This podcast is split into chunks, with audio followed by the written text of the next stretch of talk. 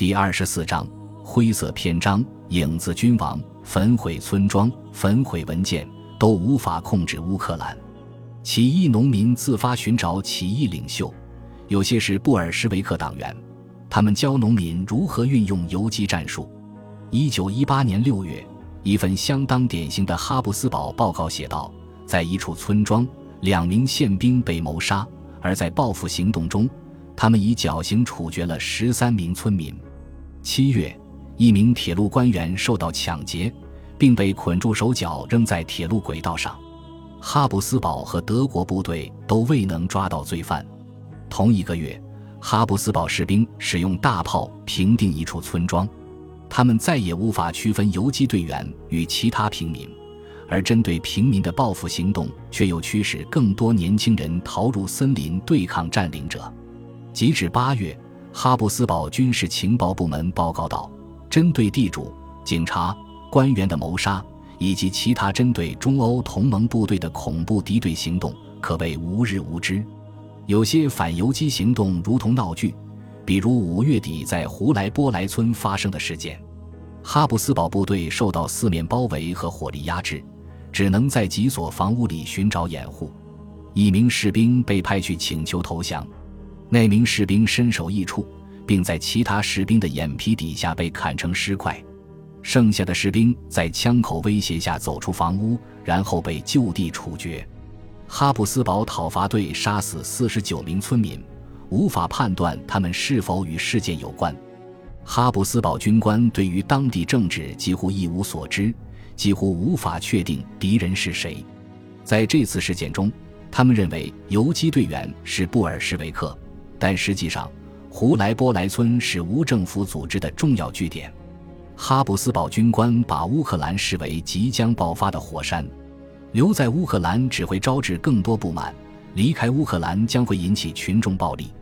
他们担心，如果中欧同盟撤退，地主和犹太人将会遭到集体屠杀。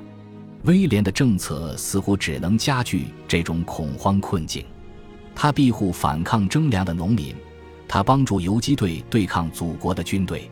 他甚至同情那些在胡莱波莱村犯下谋杀罪的无政府主义者，认为他的祖先鲁道夫皇帝在创立哈布斯堡王朝时也采取过相似的手段。哈布斯堡占领当局不得不怀疑这位年轻大公意欲何为。六月中旬，哈布斯堡部队司令终于直接对他提出质问，但威廉拒绝回答。哈布斯堡外交官也向皇帝汇报。请求皇帝陛下把威廉调离乌克兰，德国盟友也大为紧张。就在德军开入乌克兰的当天，德国人收到第一份情报，当中提到威廉登上乌克兰王位的密谋。他们最初低估了这桩密谋的可能性，但还是留意到越来越多蛛丝马迹。三月，早在威廉抵达之前，德国外交官就已正确的断定。哈布斯堡王朝在乌克兰南部追求广泛的政治目标。五月十三日，德国军事部门注意到，个人与乌克兰联合的想法流传于奥地利的头面人物当中，意指建立由哈布斯堡家族成员出任国王的乌克兰王国。就在当天，德国外交官会报道，威廉将会非常乐意成为德国扶植的哥萨克酋长的继任者。而那位哥萨克酋长才刚刚掌权两个星期，德国人惊讶于威廉造成的威胁。他是个红色王子，出身于统治阶级，却抓住了革命时机，实施激进的社会和民族政策。德国人当然知道布尔什维克已被赶出乌克兰，但布尔什维克可以从那些反抗德国剥削政策的人物那里争取支持。德国人能够随时收听布尔什维克的电台宣传。也能够阅读布尔什维克的电报内容，因为政委们，甚至包括身为政委的约瑟夫·斯大林，根本懒得使用密码。布尔什维克主义并不让德国人感到意外。然而，德国人尚未做好准备，如何面对左翼君主主义？如何面对这位哈布斯堡家族成员？尽管他影响范围有限，但他与布尔什维克一样。对这个被战争和占领折腾得奄奄一息的国家做出如下承诺：土地、和平以及民族自由。备受挫折的德国人彼此相告：威廉跟他父亲一样是个幻想家。这句话符合事实，却于事无补。由于无法说服卡尔把威廉调离乌克兰，德国人不得不派遣特务前往色奇要塞监视威廉的一举一动。但他们获得的可不是什么好消息。一个间谍报告道，威廉深受乌克兰人爱戴，他被认识他的人们视为将来的酋长或国王。另一个线人报告道，他和蔼可亲，机智圆滑，他同情乌克兰人，他的私人生活极端简朴。这位大公已有能力赢得巨大声望，不仅在他周围的人群中，而且在绝大多数乌克兰人口中。那位特工继续写道。关于这位热爱冒险的王子的种种传说已传遍乌克兰。这位乌克兰之友，他将要在古老的色奇要塞开创自己的丰功伟业。结论是不可避免的：威廉大公的巨大威望将会对我们缔造的国家造成巨大危险。这意味着斯科罗帕茨基酋长的傀儡政权已危在旦夕。德国人不愿意承认他们对哈布斯堡盟有心怀顾虑。他们宁愿谈及对亲手扶植的傀儡统治者斯科罗帕茨基的担忧。德国人认为斯科罗帕茨基酋长天生神经质，把威廉视为黑色的虫子。这种担忧是有根据的。斯科罗帕茨基本来就是个骄傲自大又生性多疑的人，他认定威廉是王位觊觎者。他正确的估计到威廉已得到哈布斯堡宫廷和希腊天主教会的支持。德国人试图移除威廉掌权的军事基础，以此安抚斯科罗帕茨基。及至六月，德国人解散了集中于色奇要塞周围的乌克兰部队，命令扎波罗热军团移防到北部的新防区。威廉身边只剩下四千人的战斗集群。然而，到那个时候，巨大的政治和心理伤害早已造成。六月，有人在媒体上运作了一场恶作剧。他们在欧洲的新闻报刊上登载假新闻，声称斯科罗帕茨基已辞去酋长职务，让位于威廉。大约与此同时，布尔什维克刺杀了德军驻乌克兰司令官。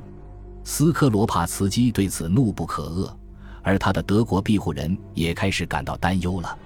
然而，卡尔皇帝不愿意调走威廉，让德国人以及勃然大怒的斯科罗帕茨基感到担忧。也许正中卡尔下怀。如果德国人的占领政策真的搞砸了，那么他们最终也许要求助于乌克兰哈布斯堡王朝。与此同时，威廉在乌克兰的活动是卡尔少数能够吸引德国盟友注意的手段之一。一九一八年七月，卡尔假装屈从于德国的压力，他致信德国皇帝威廉二世，声称威廉将会前往西线，并对威廉的擅自行动作出辩解。实际上，卡尔决心继续实行他个人制定的东方政策，借此机会实现普遍和平。卡尔认为，德国人剥削乌克兰的粮食，剥削波兰的兵员，却并未给予这两个国家以必要的政治自主权。卡尔确信哈布斯堡王朝能够以比德国人柔软得多的方式同时统治波兰和乌克兰，最终至少能为哈布斯堡王朝赢得波兰王冠。也许还能赢得乌克兰王冠。更为迫切的是，卡尔希望德国人能够在维也纳和柏林尚且有领土可争的情况下结束战争。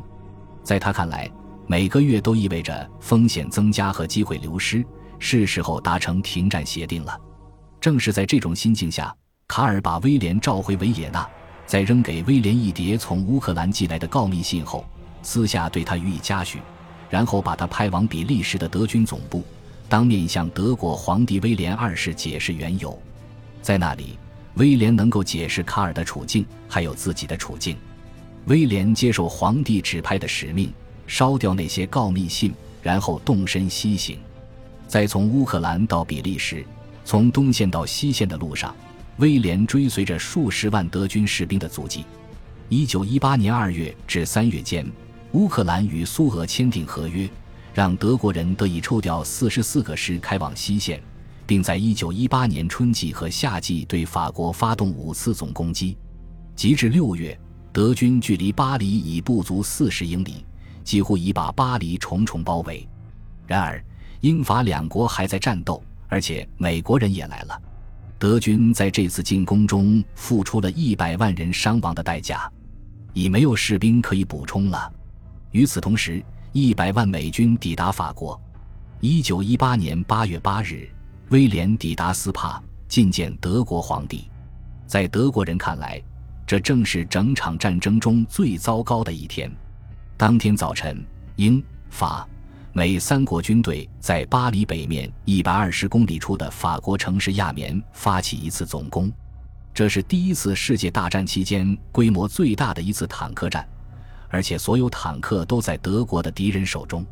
截至下午，当德国皇帝在帐篷中接见威廉时，德军已伤亡数万人，后撤八英里。在这痛苦的一天，德军司令部怒火冲天。因为哈布斯堡君主国在西线无所作为，当德国人因为自身问题责怪哈布斯堡时，威廉来到斯帕，负有哈布斯堡的微妙使命。亚眠战役表明，卡尔要求媾和是正确的，但德国人无法承认这一点，尤其是在这个时刻。德国军官与威廉交谈，提及卡尔关于实现普遍和平的意愿。威廉确实就自己在乌克兰指挥军队的事情向德国皇帝做出解释，他接受德国皇帝的祝福，然后动身返程。德国皇帝的护从认为威廉比其他哈布斯堡家族成员更好说话。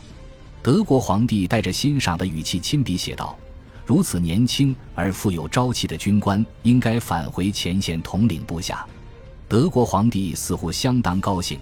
难得找到一位富有魅力、战意高昂的哈布斯堡家族成员。感谢您的收听，喜欢别忘了订阅加关注，主页有更多精彩内容。